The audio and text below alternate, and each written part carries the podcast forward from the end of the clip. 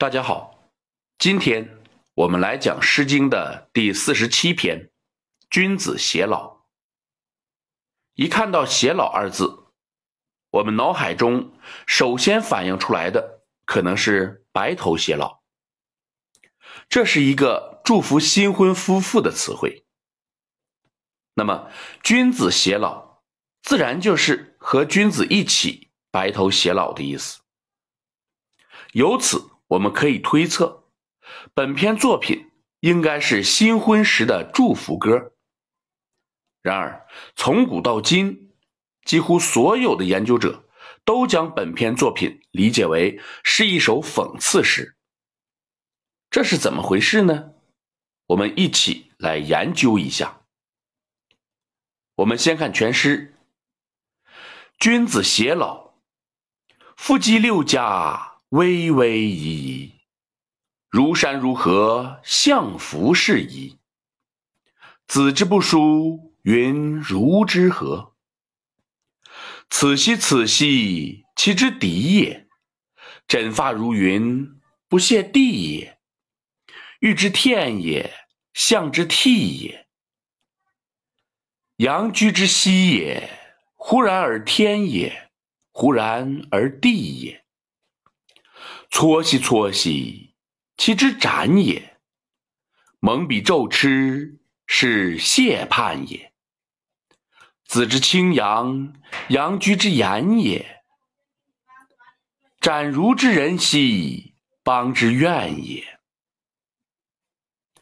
和之前学过的那些作品相比，本篇作品的篇幅稍长，句式也没有那么工整。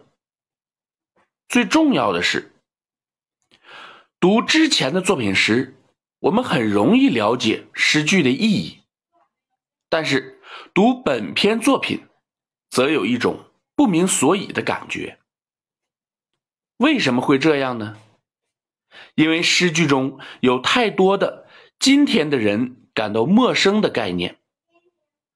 限于时间的关系，我们就不一一的对这些概念。进行说明，感兴趣的朋友可以自己去查找相关注释。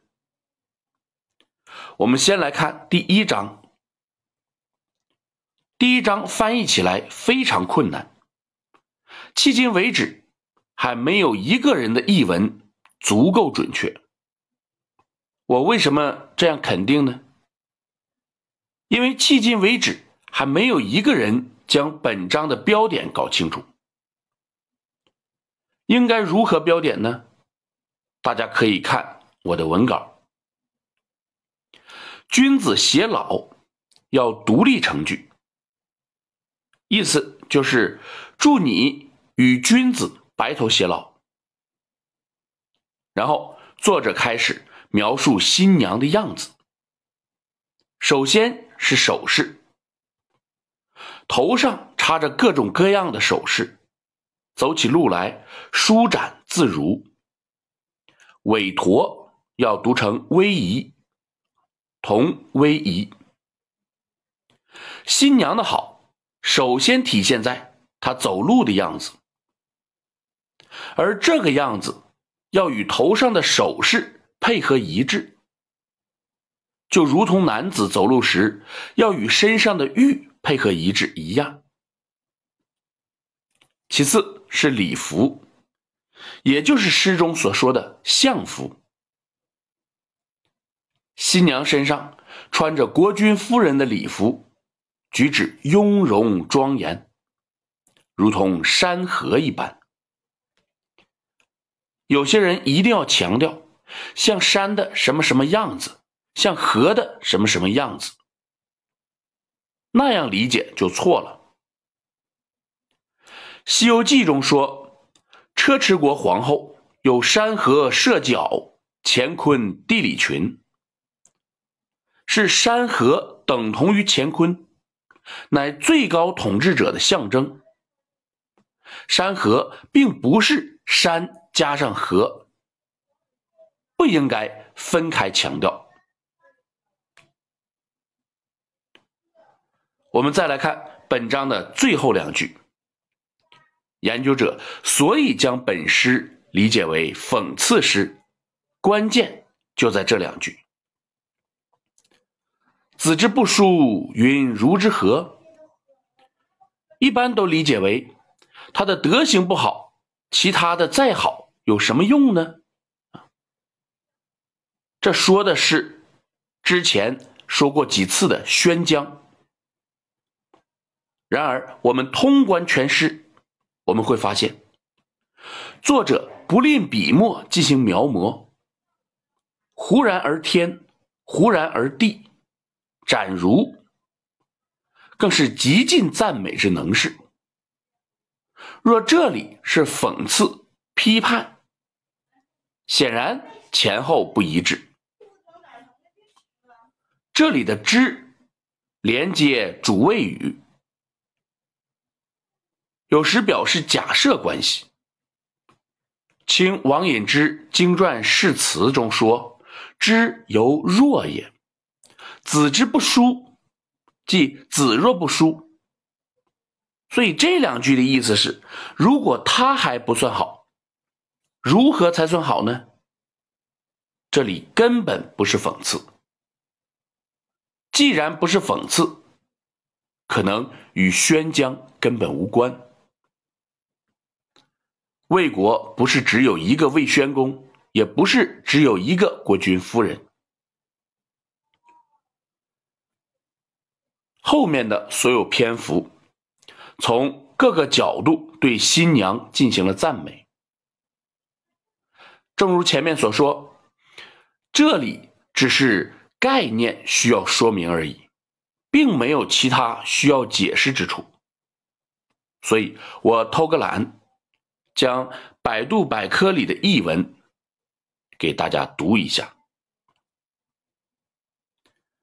鲜艳夺目啊，光滑映脸颊，礼服上彩绘紧致，耀人眼。她秀发如云，浓黑又稠密，根本用不着假发来装点。玉做的耳钉配在两耳旁，象牙制搔头戴在髻上簪，面容和肤色白净又光鲜。莫非她就是天仙降人间？莫非她就是帝女下了凡？鲜艳夺目啊，放射着光芒。他身上穿着宴客的服装，礼服罩着那薄透的下场，不显山不漏水，自脸妥当。他眉清目秀，且额头宽广，面庞丰满，容颜多么漂亮！这是多诚实可爱的人啊，真是倾城倾国的好姑娘。我们看这里，确实是极尽赞美之能事，所以我认为本篇作品是国君婚礼时候的赞歌，并非什么赐魏国夫人。有时候我总是慨叹，尽管《诗经》中这些作品已经被研究了两千年，但直到今天。仍然存在着大量的误解，所以《诗经》的研究依然是任重而道远的。好，今天我们就讲到这里。